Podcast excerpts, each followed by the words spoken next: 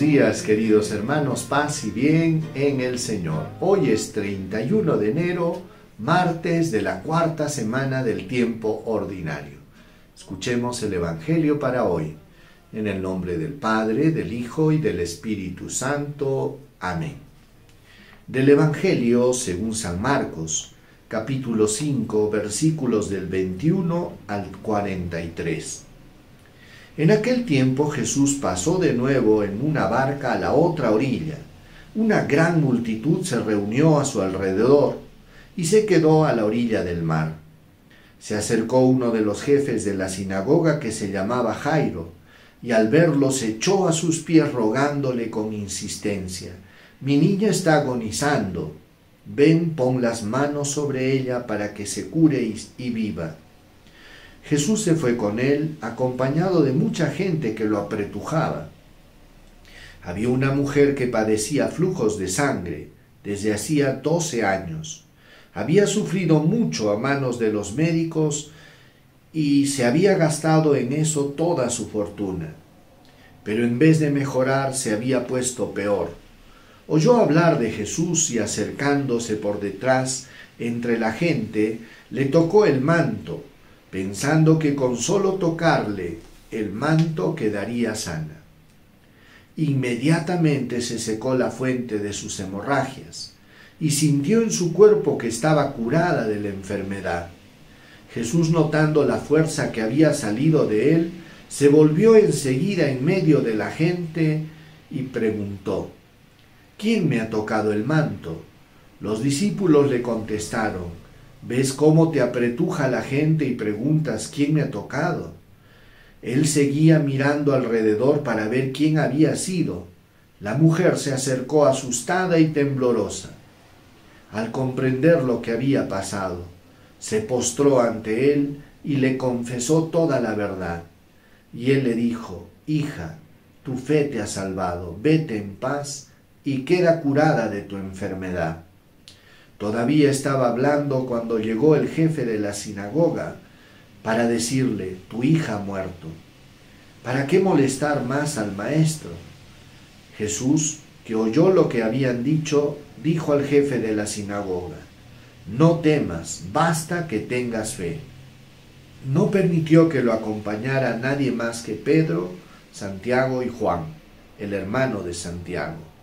Llegaron a casa del jefe de la sinagoga y vio el alboroto de los que lloraban y gritaban sin parar y se, y se lamentaban a gritos.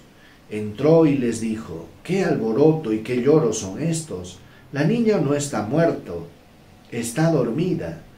Se reían de él, pero él los echó fuera a todos y con el padre y la madre de la niña y sus acompañantes entró donde estaba la niña, la tomó de la mano y le dijo, Talita cum, que significa, contigo hablo niña, levántate.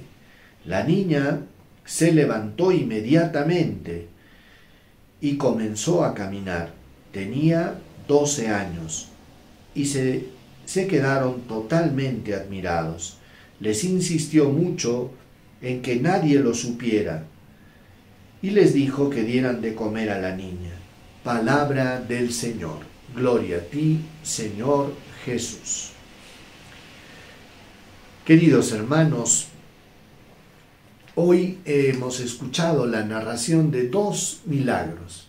El primero eh, fue la sanación de la hemorroísa, que se dio en unas circunstancias completamente eh, fortuitas, fue algo completamente circunstancial, puesto que esta mujer, que había padecido durante muchos años de hemorragias, de flujos de sangre, aprovechó la oportunidad en que Jesús estaba pasando. Ella en su, en su audacia, en su humildad, se acerca a Jesús con una sencillez, pero a la vez con una fe muy profunda. Ella pensaba si tan solo tocara el borde del manto del Señor, sanaría. Y fue así, hermanos, que fue la primera vez que le roban un milagro a Jesús. Literalmente le robaron un milagro, puesto que no se lo habían pedido. Esta mujer tocó el borde del manto de Jesús con tanta fe que un milagro fue arrebatado del corazón de Dios. Y esto nos llena de gozo y alegría, hermanos, porque porque hay una buena noticia detrás de todo esto, que Dios sí se deja robar milagros. Pero lo importante es preguntarnos cómo nos acercamos a Dios. Aprendamos de esta mujer del Evangelio, que se acerca con una gran humildad y a la vez con una gran fe. Ella sabía que por estos flujos de sangre de la que padecía, ella legalmente no hubiera podido pedirle a Jesús que la toque, porque la ley establecía así que toda mujer que sufría de flujos de, de sangre era considerada impura. Pero sin embargo, hermanos, lo sorprendente de todo esto es que Jesús hace este milagro a través de una fe tan sencilla y poderosa de esta mujer que le arrebata un milagro de una manera sorprendente. Luego la sanación de la hija de Jairo, que también nos da un mensaje profundo de no perder la esperanza.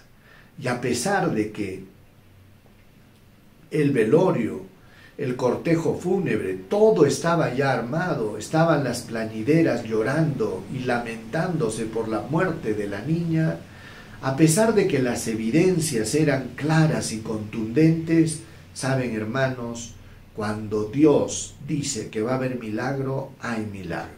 Por eso, lo último que debemos perder, hermanos, es la esperanza. Y miren lo que le dice Jesús a Jairo. No tengas miedo, solamente ten fe. Y fue con Pedro, Santiago y Juan y le dice a la niña, Talita come, la resucita, hermanos el único que tiene poder sobre la vida y sobre la muerte, que es capaz de resucitar a los muertos, es Jesús. Por eso, no perdamos la esperanza. Si hay circunstancias duras y difíciles en tu vida, y a pesar de que todo parezca, parezca que está de cabeza, lo último que debes perder es la esperanza y tu confianza en Jesús que tiene siempre la última palabra. Vamos a recibir la bendición. El Señor esté con ustedes, con tu espíritu. Dios Todopoderoso los bendiga, los proteja, los guarde, les muestre su rostro, les conceda salud, paz, protección y bendición. Dios los colme de bendiciones en el nombre del Padre, del Hijo y del Espíritu Santo. Paz y bien hermanos, el Señor los colme de bendiciones. Me presentaré y ante ti.